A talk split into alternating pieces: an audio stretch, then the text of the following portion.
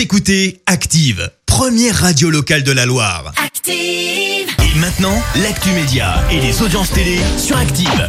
C'est l'heure de retrouver tout de suite Clémence Dubois, Texero. Bonjour Clémence. Euh, bonjour Fred, bonjour à tous. On va parler télé, voici la chronique télé. Et pour débuter, on jette un œil aux audiences. France 2 est leader hier soir. Avec la série Les Invisibles, une série policière qui a rassemblé 4 millions de fidèles hier soir.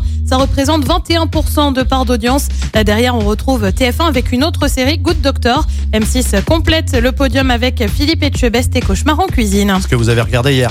Euh, non, j'ai pas regardé hier, j'ai regardé un ancien hein, de la semaine d'avant. Euh, Ah bah, j'étais en retard, j'étais en retard. Eh bah, vive le podcast. Bon, mauvaise nouvelle là concernant Colanta parce qu'apparemment il a été condamné. Hein. Ouais, ouais, un ancien candidat de Colanta devra verser euh, 1000 euros par infraction constatée à ALP. Tu sais, c'est la société de production euh, de l'émission qui, on le rappelle, fête ses 20 ans cette année. Alors, on ignore de qui il s'agit, mais si cette personne est condamnée, eh ben, c'est tout simplement parce qu'elle est soupçonnée d'avoir divulgué les fins d'épisodes de certains numéros.